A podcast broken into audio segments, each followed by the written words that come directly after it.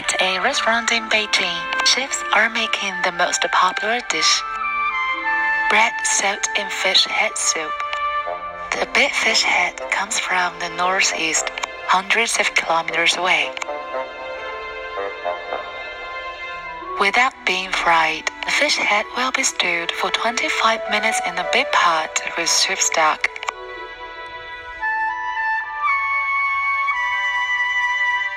Made the freshly cooked pancake side dish. Dish will be ready after the broth is well absorbed. Fish head dish is a favorite specialty of Chinese people. High quality fish heads are more expensive than fresh fish.